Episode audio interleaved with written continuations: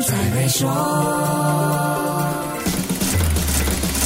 你好，我是黄俊斌。过去我们都在说，抗通胀是迈向财务自由的第一步，但没有压力就没有动力。有多少人真正为对抗通胀动起来呢？充其量是想通过投资多赚一点钱，对抗通货膨胀，更多是流于投资课程的宣传口号。但是在目前这个高通胀时代，如果能够选到有对抗通胀能力的资产，应该会让很多人在梦里也会笑。那么市场里有没有所谓的优质资产呢？Maybank 的高级执行副总裁 Miss Uni。战是怎么认为的？资产好与不好，取决于投资者认为资产是否有上升的潜力，能不能够带来固定收益，或者是增加保护性的作用。那决定持有哪一种资产，因人而异。而资产的选择应该反映投资者的财务状况、投资时间时间表和承受风险的能力。与其要找一个好资产，不如选择保护性更高的资产。这里所谓的保护性。指的是那些在市场剧烈波动时依然能够保住最低价值的资产。这一类型的资产能够承受抛售的压力，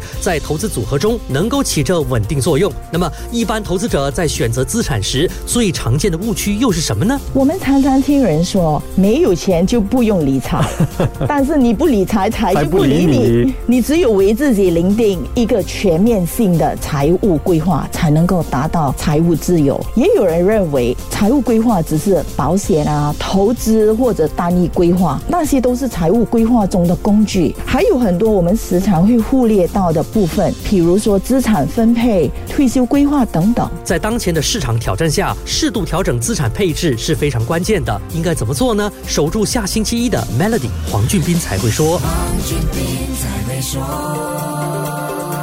想要更了解市场，就别错过这场黄俊斌和贵宾私人财务管理主管 Ulish Chan 的对谈。